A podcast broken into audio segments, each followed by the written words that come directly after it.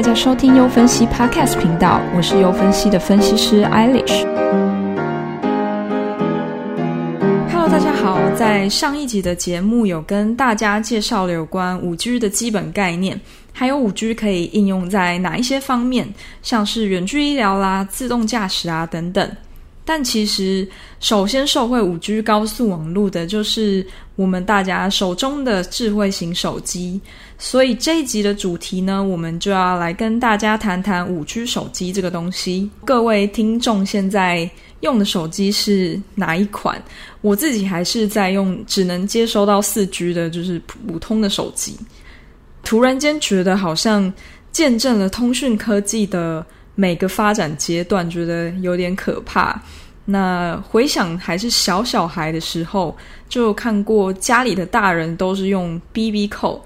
那到后来，嗯，国小的时候就渐渐有 Nokia 那些没有网络的手机。那那些手机就很阳春嘛，就只能用来打电话、传简讯啊。那到后来国中的时候就有那种拍照功能也很烂，然后可以放 MP 三的。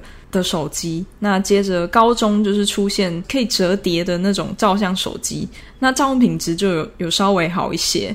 那直到大一的时候，我才拿到我人生中的第一支智慧型手机。那我记得是 HTC 出的 Wildfire 野火机。那那个时候大概就是三 G 网络开始发展的年代。那到后来就。手机也越做越好，各大厂牌的智慧型手机的花样也就越变越多。那网络也开始就进入了四 G 的年代。那到现在竟然要五 G 了，就觉得科技发展速度真的非常的快速。那当初四 G 转到三 G 的时候，大概花了六年的时间才吸收到十亿的四 G 网络用户。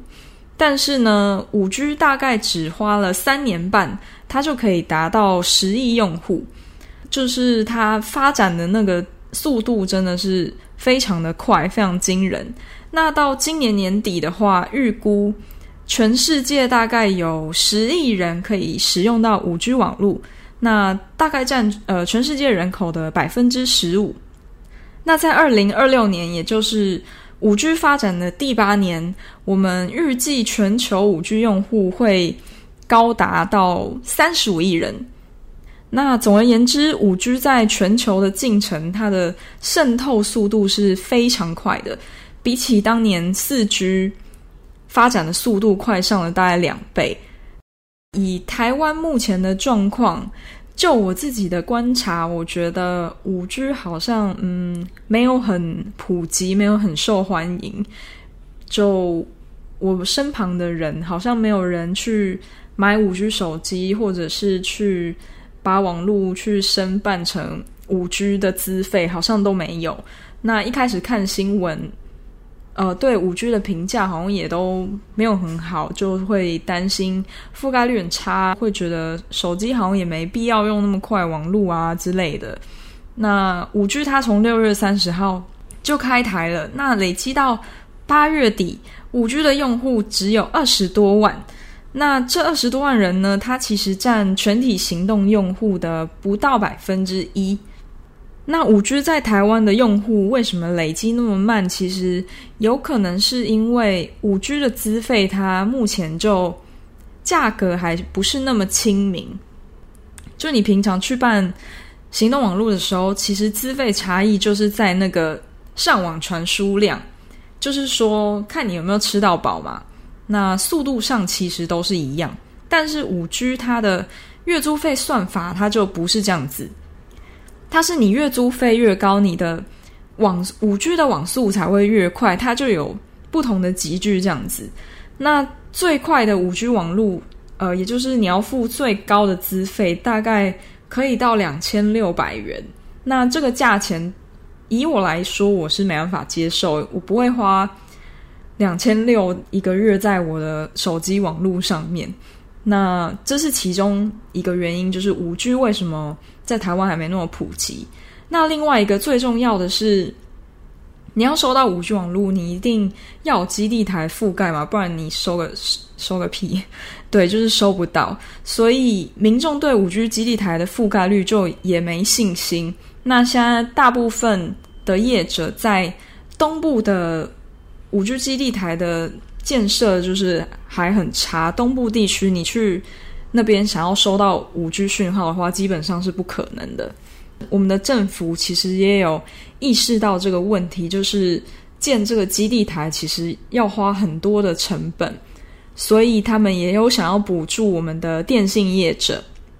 那政府就打算在前瞻二点零的预算就编列两百六十六点五亿元去补助五家电信公司去建设这个五 G 基地台。那虽然建设很慢啦，但是。我觉得未来一定是大家都连五 G 网络啊，就像之前觉得连四 G 是一件很稀奇的事，那现在大家也就习以为常。那以后五 G 想当然也是这样子。那五 G 网络渗透越快，相对的它的五 G 手机的需求就一定会跟着提升啊。那现在各大手机厂牌推出的新品，也就是都是五 G 的，那当然也就会。加速整体五 G 产业的发展。那今年全球五 G 手机的出货量大概是一点七五到二点二五亿只。那在明年的话，全球手机的出货量其实会呃整个提高，大概会增加百分之五到十。那相对的五 G 手机出货量也会成长。摩根史坦利的市调就。发现说，消费者在明年换机的意愿其实是非常高的，所以明年全球五 G 手机的出货量大概可以到六亿只。那现在疫苗研发成功啊，大家除了想出去玩以外，各个产业对明年的市场复苏都非常的兴奋跟期待，就很想赶快出来赚钱。那其实现在的景气是被看好的。呃，O E C D 给的数字，在十二月一号给的数字，明年经济成长率大概是百分之四点二。那同时，五 G 手机的前景也是一片欢腾，大家都很乐观。其实今年很多品牌都有推五 G 手机，像是 Samsung 啊、华为啊、OPPO、Nokia、Google、HTC 等等的品牌都有推出五 G 手机。大家不要只关注苹果好吗？其实很多厂商都很努力的想要就是进来分一杯羹。可能是我同温层太厚，误会大家。其实大家都很关心潮流，都有在注意其他品牌。但我个人是没有在 care 其他牌子，因为我还是习惯用 iPhone。那身边的人也都是 iPhone。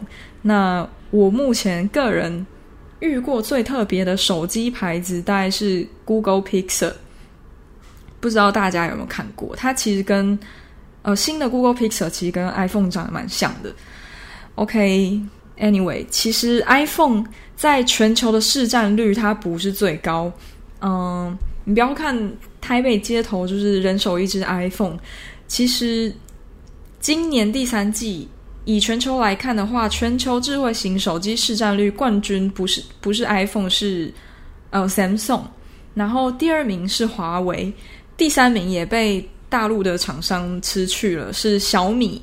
小米今年在欧洲市场表现非常好，它手机的市占率成长了高达百分之八十八，所以就直接超车苹果，就变成了现在现在第三季市占率最高的智慧型手机。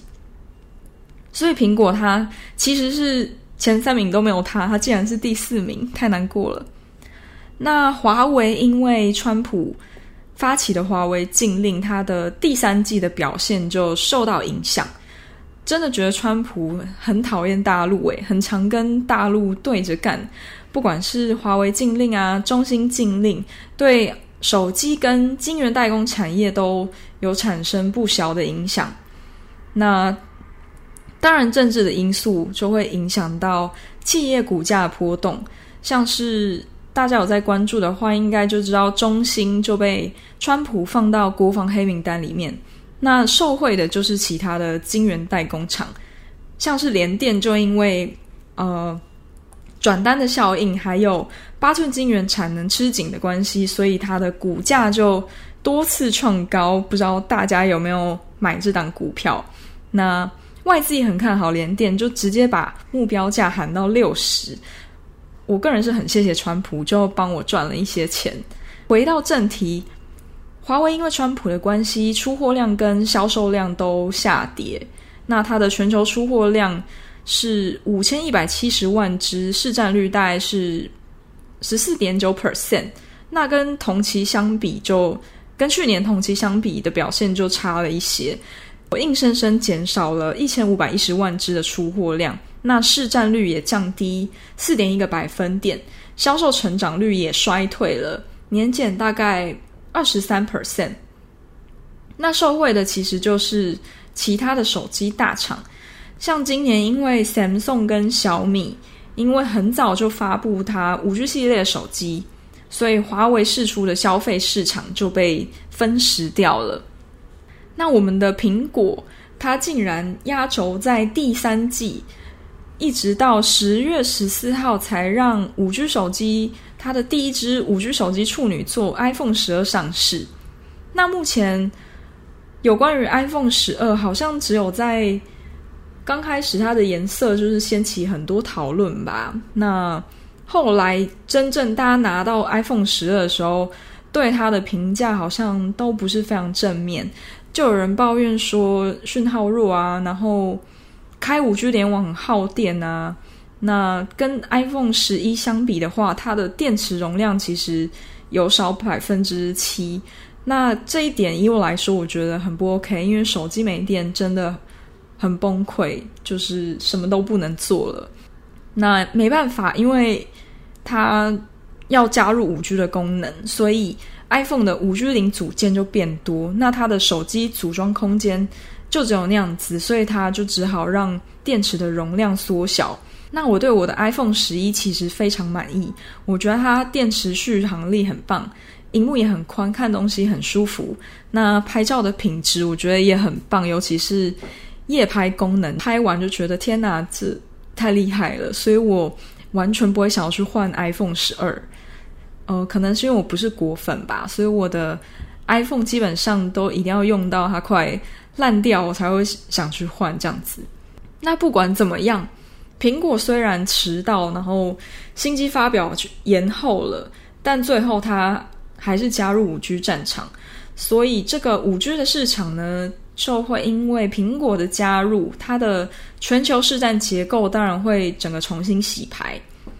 那我们回顾一下二零一四年，那时候苹果就有推出那个 iPhone 六系列嘛，那那时候刚好是经历三 G 升级四 G 的时候，那加上这是它第一次推出四点七寸跟五点五寸的大荧幕，所以就引发了史上最大换机潮。所以那时候 iPhone 六就创下了全球销售二点三亿只的最佳纪录。那其实市场上的历史往往都是会重复的。基于之前的 iPhone 六的那个辉煌的记录，现在消费市场跟金融市场都预测说，明年将会是苹果再创盛世的最佳时机。那除了五 G 题材的带动，还有趁华为被川普恶搞这个时间点。其实苹果还有另外一项很大的优势，就是现在全球正在使用的九点五只 iPhone 里面呢，至少有百分之四十的手机它已经三年没有升级。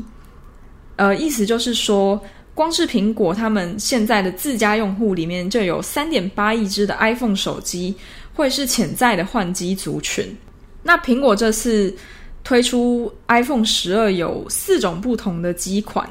那它的目的就是想要让不同的机款去满足不同的目标客户，满足大家不同的需求啦。那有功能强大的高阶手机，还有 CP 值很高的中阶手机。苹果就是希望它不只可以稳住它自家的消费者，那它也想趁着五 G 的换机潮，再去吸引更多非苹果的新用户加入苹果大家庭，成为。果粉这样子，那虽然 iPhone 新机上市迟到，着实就是影响到它第四季的财报表现，但是根据之前的经验，每一年的 Q one 都是苹果营收最好的一季。那很多因素都有指出，苹果明年呃表现应该会不错。那研究报告有预测说，苹果在未来的五 G 手机市占率会以百分之二十四点五去领先其他各大厂牌。那虽然 iPhone 十二刚刚有讲到它就是有一些负评啊，说吃电吃很凶啊，常常会断网啊之类的，但是其实还是很多人想要入手这台。苹果的五 G 处女座，那 J.P. Morgan 的报告就说，iPhone 十二的高阶机型就是比较贵的高阶款，其实还是供不应求的。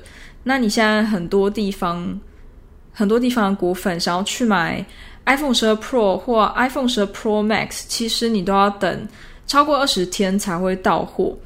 我们就发现消费者在 iPhone 十二系列里面其实还是比较偏好高价的款式。